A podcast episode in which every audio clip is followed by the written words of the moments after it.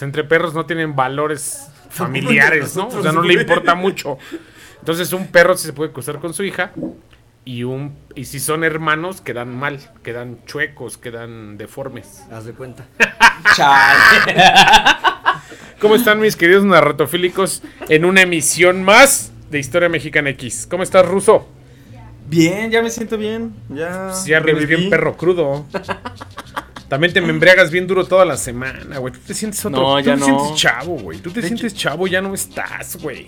Sigo siendo chevo. No, es que ya, ya no estás en esa edad, güey. O sea, ya, ya eres una persona que. No mames. Güey, ya, toda, ya- ya tienes canas, güey. Ya pasaste los 30, güey. Sigues tomando como quinceañero. toda la semana en putiza, ahí en el almacén, rifándome y acá. Eh, Este, orgullo obrero y la mamada. Ajá. Pues lo único que quiero salir es gastarme mi quincena en chelas. Eso, es lo mejor que puedes Avísame, güey, cuando salgas avísame, cabrón. ¿Cómo estás, Diguito? Muy bien, hermano. ¿Qué te parece esta. ¿Qué, qué te ha parecido esta semana? ¿Cómo, ha- ¿Cómo ha ido todo? Todo tranquilo, con un chingo de calor, eso sí, y con un chingo de sed. Y por eso- Bien sufrido, vamos a embriagarnos. Ese güey sí, por eso me empedo, ¿no? Ya que no, el calor está de la Puto chingada. calor. ¿Cómo Eh, están todos ustedes? Me da, me da gusto que nos acompañen una semanita más. Y hoy vamos a hablar de algo bien importante. Los tratados de Bucareli. Ah, cabrón. Nadie sabe qué pedo con eso, porque pues la mayoría somos brutos, ¿no? A mí me suena Buchanan, un pedo así. No, entonces tienes pedos de alcoholismo. Yo. Sin más ni menos, comenzamos.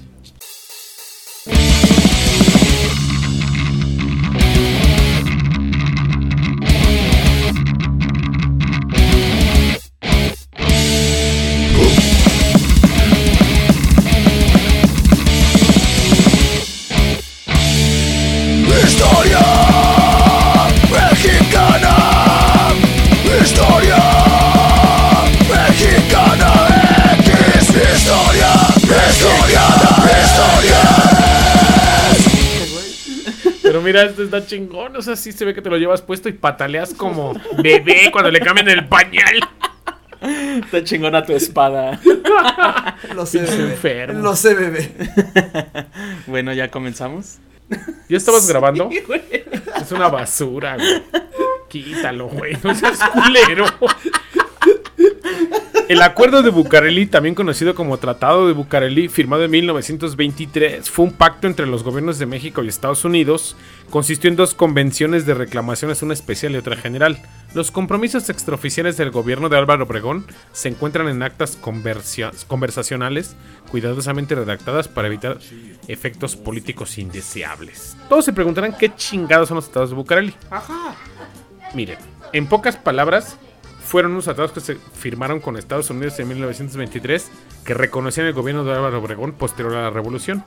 Pero México se empinaba en un chingo de cosas para reconocer ese gobierno ante los gringos. En pocas palabras, vendimos el culo reconocer un presidente. As always. Así, como no siempre. mames. De la. Escucha nomás, el tratado buscaba canalizar las exigencias de ciudadanos estadounidenses por presuntos daños causados a sus bienes por la Revolución Mexicana y conflictos internos durante el periodo comprendido entre 1910 y 1921. Las conversaciones tuvieron por sede en la Ciudad de México y se llevaron a cabo en un edificio del gobierno federal. El tratado buscaba canalizar las exigencias de ciudadanos estadounidenses por presuntos daños causados a sus bienes por la Revolución Mexicana y conflictos internos durante el periodo comprendido entre 1910 y 1921.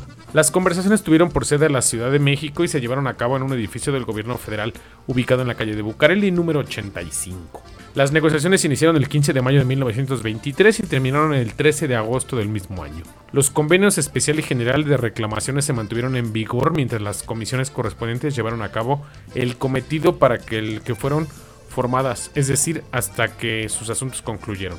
El marco nacional dentro del cual el tratado fue firmado se caracterizó por la inestabilidad política y las constantes sazonadas militares. O sea, el puto cagadero. Por el desmadre. Había desmadre, ¿no? Uno de los orígenes de la relativa debilidad del gobierno de Álvaro Obregón provenía de que los Estados Unidos no habían reconocido su régimen postrevolucionario. O sea, ese güey quería mandar y todos decían, estás pendejo. Todavía, ¿no? Pues, Güey, es que así seguimos sigue el igual, gobierno, cabrón. ¿no? Sí, a huevo. La constitución de 1917, con una marcada influencia socialista y nacionalista, había perjudicado intereses estadounidenses, por lo cual el presidente de aquel país se negaba a reconocer como legítima la presidencia de Álvaro Obregón. Además exigía la derogación de varios artículos o al menos que no fueran retroactivos. Para Obregón el reconocimiento de su gobierno por el país del norte era un asunto prioritario para evitar la constante amenaza de un conflicto armado con Estados Unidos y restarle fuerza a sus enemigos internos quienes intentaban buscar el apoyo de los gringos.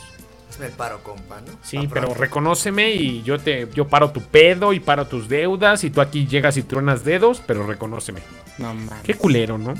Sí. Tras la devastación y desorden causados durante la guerra civil o revolucionaria, Obregón consideraba que eran necesarias las inversiones extranjeras para reconstruir la economía del país. Por su parte, Estados Unidos condicionaba el reconocimiento de Obregón como presidente legítimo al establecimiento de un tratado entre los dos países, en el cual México garantizaría los derechos de propiedad de los estadounidenses radicados en México y de sus compañías petroleras en territorio mexicano. Este güey se ponía de nalgas, o sea, haciendo un resumen a esa banda que no acabó la secundaria, pero que nos escucha con mucho cariño. O sea, estos güeyes reconocían el gobierno de Álvaro Obregón. Se mamó este güey. Pues es la verdad, mi hermano. ¿Yo qué te puedo Es que decir? Te mamaste porque yo tampoco la terminé. dice. Porque yo estoy así y sí te escucho, dice. Yo lo grabo, no mames. Vale verga, ¿no? Pues así estaba el pedo. O sea, reconocieron y dijeron, tú nomás dime que yo mando, acéptalo entre tus, entre tus iguales, que yo soy el bueno y no hay pedo. y me pongo. Y me pongo de a perro. Sean cuatro. El problema del petróleo se deriva del artículo 27 de la Constitución mexicana que establece que la tierra, aguas y riquezas del subsuelo son originalmente propiedad de la nación. El lenguaje del artículo 27 trataba de la posesión del petróleo de Estados Unidos y las compañías petroleras de Europa, especialmente si el artículo fuera aplicado retroactivamente. Habría deuda. Pero los eh, pinches ingleses y los gringos estaban mamando el petróleo como si fuera una caguama con popote. Todavía, ¿no? Todavía, todavía. Como si fueran cabrones. Puta madre, han pasado 100 años y seguimos igual. No mames. Tres fueron las condiciones que exigieron al gobierno mexicano a especificar en el contenido del artículo 27 constitucional. La situación legal en la que quedarían la industria petrolera y las propiedades agrícolas de los extranjeros. B. Reanudar el, el pago de la deuda externa. O sea, huevo, ¿no? Tú me debes una feria, mi rey. Síguenos pagando, ¿no? Se haga pendejo, ¿Te, compa. atra- te atrasaste con una letra de la tanda? Ocupo que, que, le- que te pongas al corriente, ¿no? Dice, esa deuda fue suspendida durante el gobierno de Venustiano Carranza y Garza. C. Pagar las compensaciones a los extranjeros que por daños a sus personas o propiedades hayan sufrido durante la lucha revolucionaria. O sea, te ragaste tu madre. Es como cuando uno se pone en su madre afuera de una tienda o en la casa del vecino o que, o que voló un pinche botellazo al carro del vecino. Dices, ¿te diste en tu madre? Sí. Ahora paga tus putazos, ¿no? Así Ya, estaba ya, el pedo. Ya la cagaste. Para que te reconocieran, ya, ya te dejaste de dar en tu madre, ya se aplacaron todos. Ahora empieza a pagar tus deudas, ¿no, mi rey? Porque estás atrasado con unas letras, ¿no? Fíjate. La Suprema Corte de Justicia concedió y determinó que el artículo 27 no sería retroactivo con respectivo a la industria petrolera. Con relación a la renovación. Hay balazos o qué chingados. Con relación a la renovación del pago de la deuda externa, Obregón intentó obtener fondos mediante los impuestos del petróleo, pero las empresas petroleras se opusieron, deteniendo la producción y obligando así al gobierno a derogar dicho impuesto. Hijo de la verga. O sea, dijeron, ¿me vas a cobrar de más, papá? Pues mejor no chambeamos, ¿no? Y vemos Sí, hasta cuándo te apretamos tu gogote y solito vas a aflojar. No mames. Cuando Plutarco Elías. Calles asumió la presidencia en diciembre de 1924, uno de los principales puntos de discordia entre Estados Unidos y México todavía era el petróleo. Calles rápidamente rechazó el Tratado de Bucarest de 1923 y comenzó a redactar su nueva ley sobre el petróleo, que cumplía estrictamente con apego al artículo 27 de la Constitución. Pero ahí tenemos un gran pedo. Esos malditos Saco con artículos los dedos. mexicanos tenía que ser este güey, neta.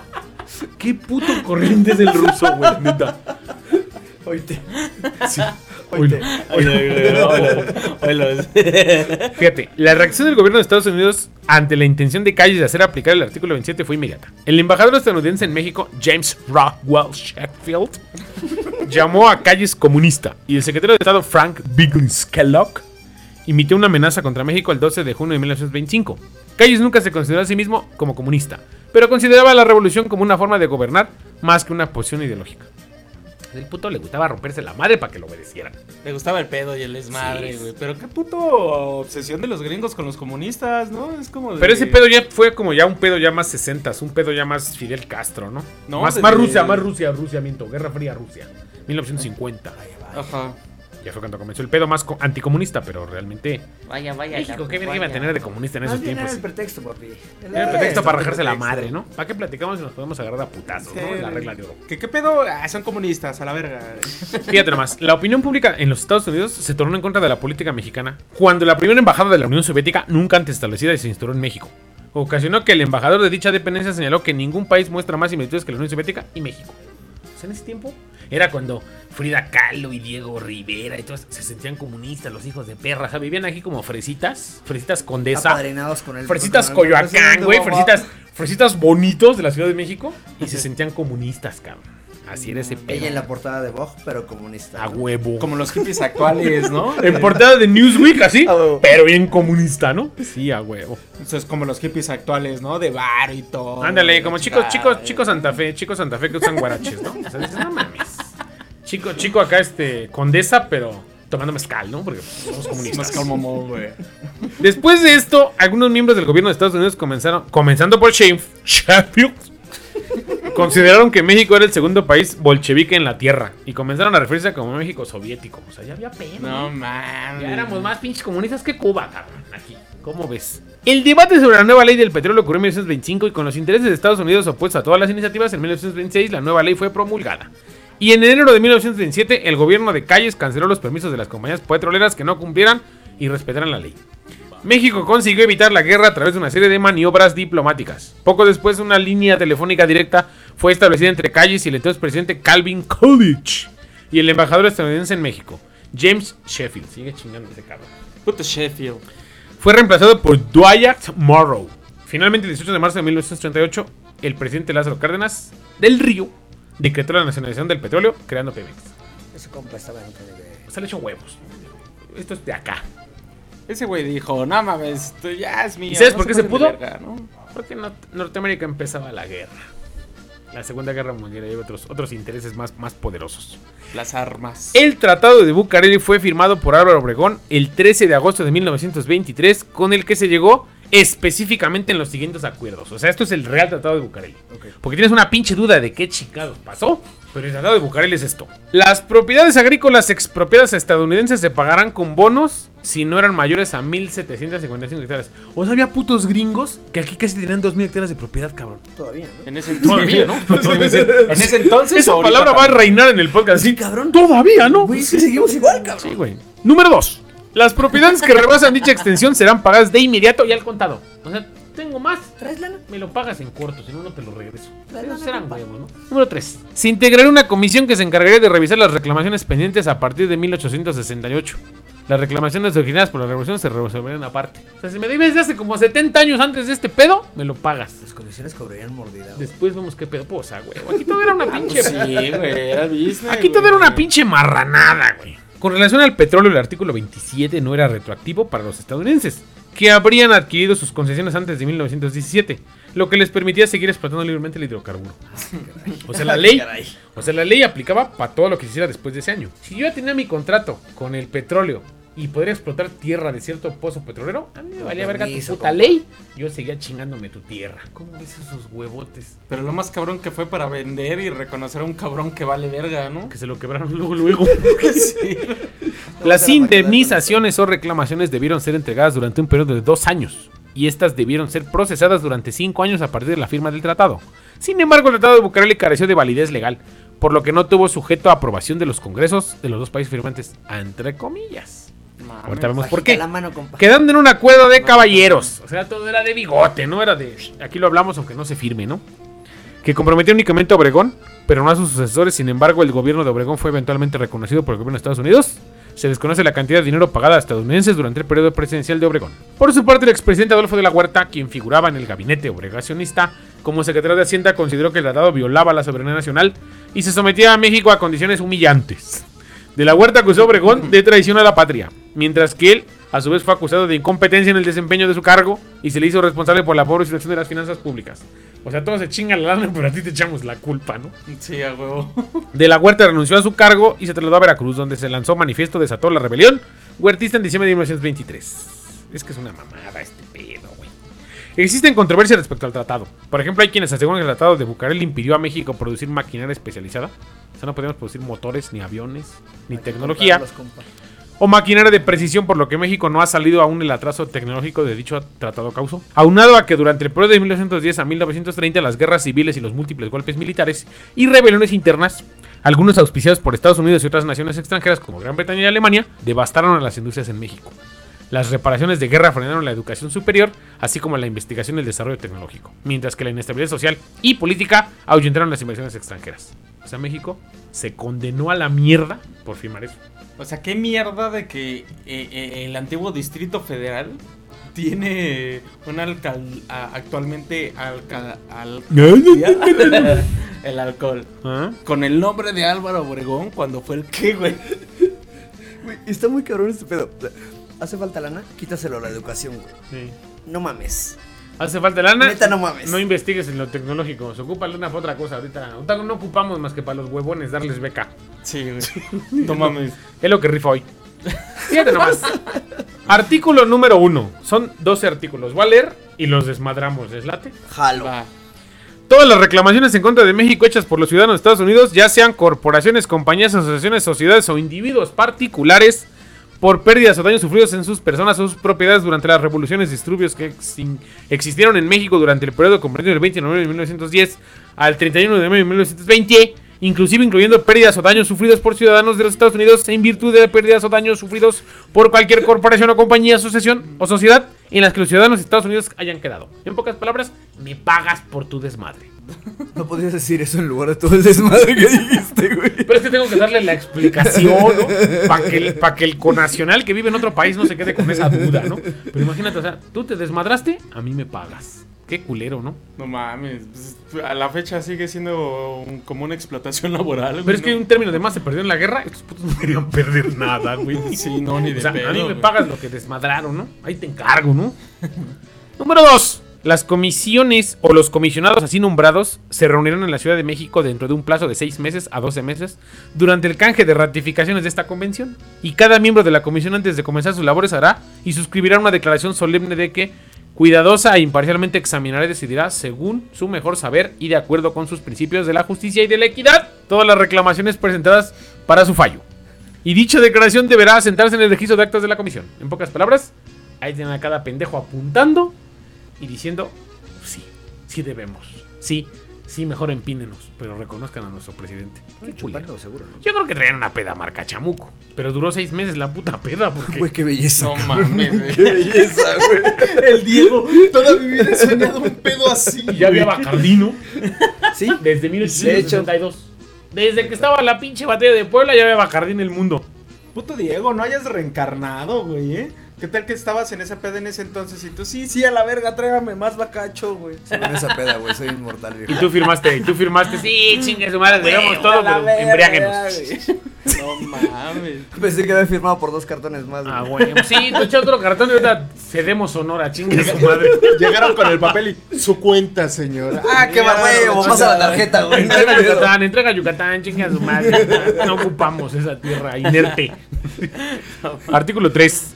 Las reclamaciones de la comisión, que la comisión examinará y decidirá como las surgidas durante las revoluciones y disturbios que existieron en México del periodo comprendido del 20 de noviembre de 1900 al 31 de 1920, inclusive que provinieron de cualquier acto de las siguientes fuerzas y por fuerzas de un gobierno jure o de facto.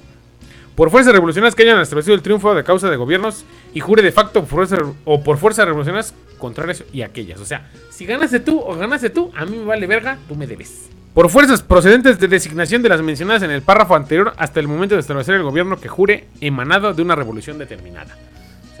Seas tú o tú al que tú pongas, me debe. Rompanse su madre. Rájense su puta madre a gusto, pero Es su páguenme. pedo. Es su pedo. Por fuerzas federales que fueron disueltas y por motines o tumultos o fuerzas insurrectas de las mencionadas en las divisiones 2, 3 y 4 de este artículo, o por bandoleros, o sea, aquí tomaban en cuenta hasta la lacra, ¿no? Si la lacra gobierna, también nos debe. Qué mamá.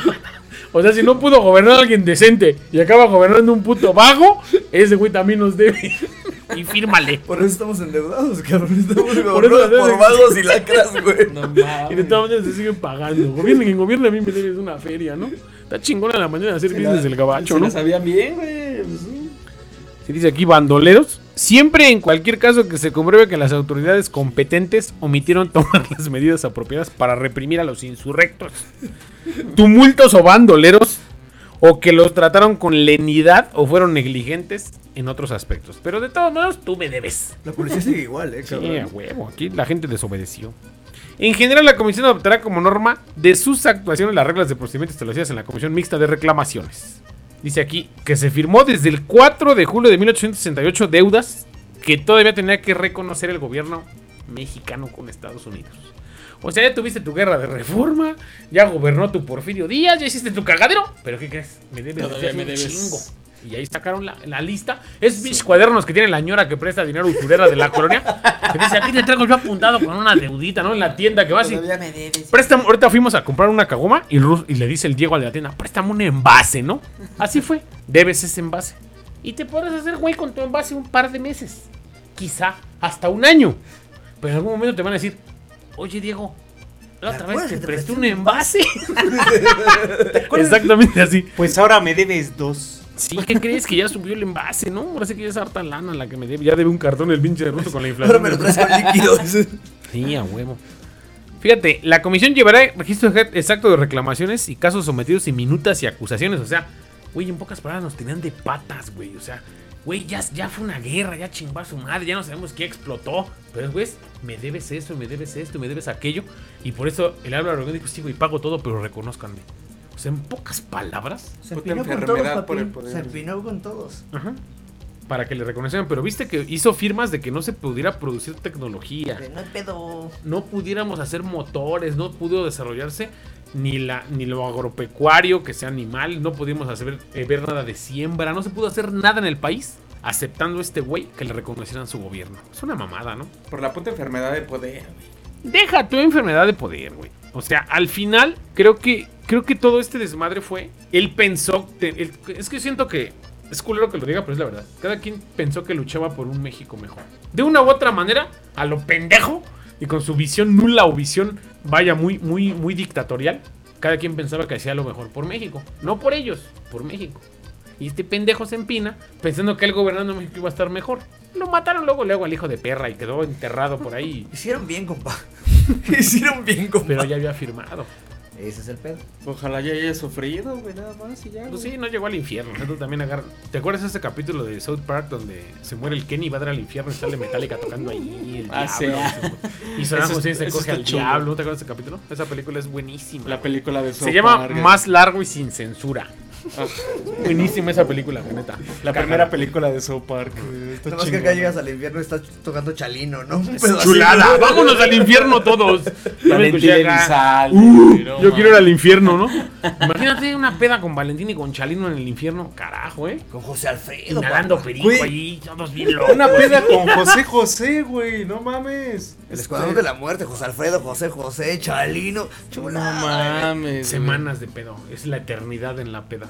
Pero fíjate Ay, qué feo. güey. Qué feo caso, güey. A mí me sigue consternando que México sea rependejo para hacer negocios, güey. Es como ese güey que dice, tú traes lana, tú pon aquí, te hacemos billete todos.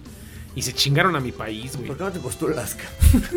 Imagínate, imagínate a Gamaliel gobernando, güey, ¿no? Pero a ver, le voy a decir, primero, el Bacardí no va a pagar impuesto porque lo ocupo que se distribuya como agua simple en las escuelas primarias, ¿no? Una estatua de Porfirio en cada escuela. Huevo. Y todos con bigote, cabrones, ¿eh? Porque se ocupa. Pero a, la a los narratofílicos les voy a describir la escena del momento que le dijiste ¿por qué no te postulas? El gama despeinado con una playera de mano Mano negra negra, amarilla y con un vaso rojo de fiesta lleno de chela. Pues es que de eso se trata, ¿no? Se nota que soy mexicano y que quiero a mi país, ¿no? Vamos a cambiar las cosas, hermano. O sea, ¿qué, qué cuarto técnico es su puta madre? Nosotros sabemos cómo se debe de gobernar aquí. Nosotros ya sabemos qué se ocupa, ¿no? El pulque en todas las colonias. Hartos magueyes por todos lados. y A barricas madre. cheleras. y Cantinas al 2 por 1 Harta licencia de venta de alcohol en todas las primarias para que vayas a la... Vayas a la, a la- primaria. que vayas a la, a la cooperativa y te, una caguama en bolsa. Ahí está la respuesta que México salga del agujero. Güey, no mames, en Alemania tragan mierda desde como los 8 años, ¿no? Sí, Se tragan las cervezas tibias aunque esté helando y allá toman. Güey, la cerveza no es considerada una bebida alcohólica en el extranjero. En, en Rusia y en Alemania, en lugares nórdicos fríos, la cerveza no es. Bueno, pero los rusos toman vodka desde los 7 años, 6, un pedo así, güey. o sea. Y se chingan una cerveza y para estos güeyes no es alcohol. O sea, los niños así. Ya viene mamá. ¿Qué hiciste de comer a los 8 años? no? Llegan de la escuela bien crudos. Es que mi hijo no se embriaga, le damos harta cerveza, por eso está chapeadito, dice. Es para que crezca bien sano y fuerte. Sí, a huevo, pero. Y aquí en México nos la quieren esconder hasta la mayor edad, pero eso es imposible. No, Todos nos embriagamos siendo menores de edad, güey. Tu primera peda, ¿qué edad fue? Mi primera peda, Ajá. pero peda, peda, peda, fue a los 15 años. La tuya. No sé, hermano. si, si vamos a rememorar tal Ajá. cual, yo creo que como a los 13, pero peda ya culera, güey. Ya, ya te trajeron cargando a la casa y. ¿Qué pasó, señor? Aquí vive el señor del Valle, porque pues tu papá es del Valle, ¿no? Y eh, traemos a Dieguito bien torcido, mire, ya se nos orinó, ya se guacareó su pantalón, pero, pero viene bien, viene bien. Se quedó dormido un ratito allí en la fiesta, pero ya está tranquilo, ya, ya viene en En dos sillas, ¿no? Sí. Dormir en dos sillas. Dos días con una chamarra encima. ¿sí? No, se acostó afuera en el pasto, viene medio revolcado, pero no, no viene mal. No viene lastimado, mire, chéquelo, no trae ni un madrazo. Fírmenos, fírmenos que llegó bien porque no voy a ver No pedo. voy a valer verga rato, güey. Sí, me da gusto, me da gusto que ustedes también sean gustosos de la historia. Está pasado de la Pensé que chingada. era güey. alcohol, güey. Espérame, También, también, también somos gustosos de la caguama. espérame, ya nos quemamos. ¿Y tú, güey, tu primera peda? Mm, yo recuerdo que iba en tercero de secundaria y compramos un cartón de media como para 40 güeyes y cuatro portoviejos, güey. No, veretas de caña. Porto. Ah, el no vereta, papá. Güey, unos tragotes le daba un pobre diablo que por ahí anda, que me lo encontré hace como tres meses, en calidad de bulto a la verga. O sea, se lo llevaron cargando mal pedo, El güey. vereta está pasado. Era un puta, era una cruda marca chamuco. Ya cuando les empecé a tomar más grandes esas cosas, dije, pero que andamos pendejeando con alcoholes de 30 pesos, la de tres cuartos, no mames. ¿En Güey, tercero es- secundaria, güey? Sí, como a los 14 años, 15. Pues es que, güey, obviamente en esa edad no te afectan las aguas locas con tonalla, güey. Como decías, el No, como Viejo. mira cómo quedó. Mira cómo quedó. No te afecta, güey. Pero es que no te afecte, güey. Es que no te alcanza para otra cosa, gordo. Ah, Pues sí, en ese entonces sí. Literalmente a esa edad dices, güey, me dan 20 pesos a mi torta.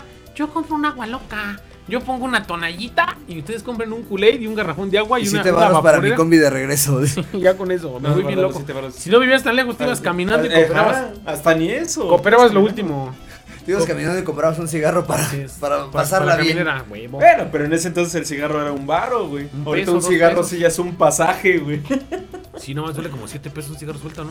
Ya güey. siete varos. güey. Maldito gobierno. Los estados de Bucareli son los culpables. Y mira, putos Pinche tratones, güey. Pinche Obregón, nada más la vino a cagar, ¿no? Y antes te daban tres cigarros por dos pesos, güey. No, es que Dos no mames. pesos, tres cigarros, güey. Sí, se nota que vivimos en Guantánamo. Los sigues comprando en ese precio, güey. Compras pura mamada, güey. Compra de esos chinos, de esos, de esos cigarros clonados así de que, que los venden en Tepito por caja, vale como 100 baros y trae como 10 cajetillas, ¿no? No, esas madres te los fumas y es corcho. Ha de ser madre, ha de ser acerrín esa chingadera con acerrín con perfume, ¿no es lo que te fumas? No mames, está cabrón. Pero mira, sigo bien. Oite, Qué bueno que no publicas fotos y video de esto, cabrón. Imagínate si hubiera un video así de, oh, ahora sí que mejor lo seguimos oyendo, ¿no? Porque en videos se han de ver reculeros. Mejor pago mi impuesto por el cigarro, güey. No quiero terminar con este, güey. Prefiero fumar de la moderna, de esas de las cigarreras. De la. De los Philip Morris, el que me traigan, pero no voy a cigarros corrientes. Deja de sacar evidencias, perro. ¿Qué quieres sacar fotos? No mames, güey. No ¿Qué quieres grabarnos? El Diego, la cara del Diego, güey. Estás grabando, idiota. O sea, nos está grabando. Ese lo vas a subir a. Twitter para que haga publicidad. Espéralo. Ahora sí que, ¿qué te pareció el episodio ruso? Chingón. Bueno, no, la neta está de la verga, güey. Es que nos hizo ¿Cómo sentir chingón? La neta es un episodio en el que te va a dar más coraje del decir, por eso México está como está, güey. Por eso estamos de la verga, güey. Vendido y comprometido por 100 años el Tratado de Bucareli, 70 años guardado. Se puede destapar hasta 100 años después de su proceso. Y si quiere se puede continuar 3 años más. Nadie se enteró realmente de lo que se firmó en ese tratado para reconocer un gobierno. Ni ellos se enteraron, güey. Ni Ni los que estaban enteraron. firmando se enteraron, güey. Al final, la mano que mece la cuna. El Bacardí, hermano. Fue la que se El sucedió. Los empedaron, compa. Vamos a hacerles un paro, los empedaron. Sí, les, o los drogaron. O le sacaron unas modelos Nos hubieran avisado. Nos Los hubieran los avisado para agarraron, los madrugaron, los agarraron bien crudos temprano y babe. Fírmale ahí, papá, y claro que te firmes eso. Y los otros güeyes acá bien amanecidos a la verga, así. Ojo de jícama con chile y levantándose apenas bien temprano, bien dados a la verga, así de voy a llegar a la casa porque mi vieja me está esperando, pero fírmame antes de que te vayas. Y valió verga, que nos chingan. Déjenme. Justo estaba pensando cierto, eso, cabrón, no llegó a dormir, ¿verdad? Que agarró la peda bien. Yo no llegué a dormir. No llegó a dormir hoy, el ruso. Ya le estoy mandando mensajes a mi vieja que ya voy para la casa. Ya voy para la casa, acabo de grabar y ya voy para la casa, dice. No, no sabías si estás bien si no te quitan el teléfono. Si ves que no contesta, entonces su vieja le dio una putiza. Ya me lo imagino dormida así en la sala con su carita de No, más perro no va a quedar, güey. Pero los putas pueden ser en todos lados menos en la cara. Que no se Para que no haya evidencia. No sí, se va a notar que le dieron en su mano. ¿Cómo te cuentan en redes, Diego? Valley From en Instagram, Diego del Valle en Facebook. Y a ti, mi ruso. Adán Ciner en Instagram y el ruso en Facebook como página oficial, güey. Es su mamada, güey. Yo soy Gamaliel Molina y estoy como Gamaliel Mol. Esto fue Historia Mexicana X. Muchas gracias. Nos escuchamos la próxima semana. Besos en el tragasables. En el Sin Esquinas. En el nudo En el. Sin Orilla. Le dicen al pan, ¿no? El Sin Orilla.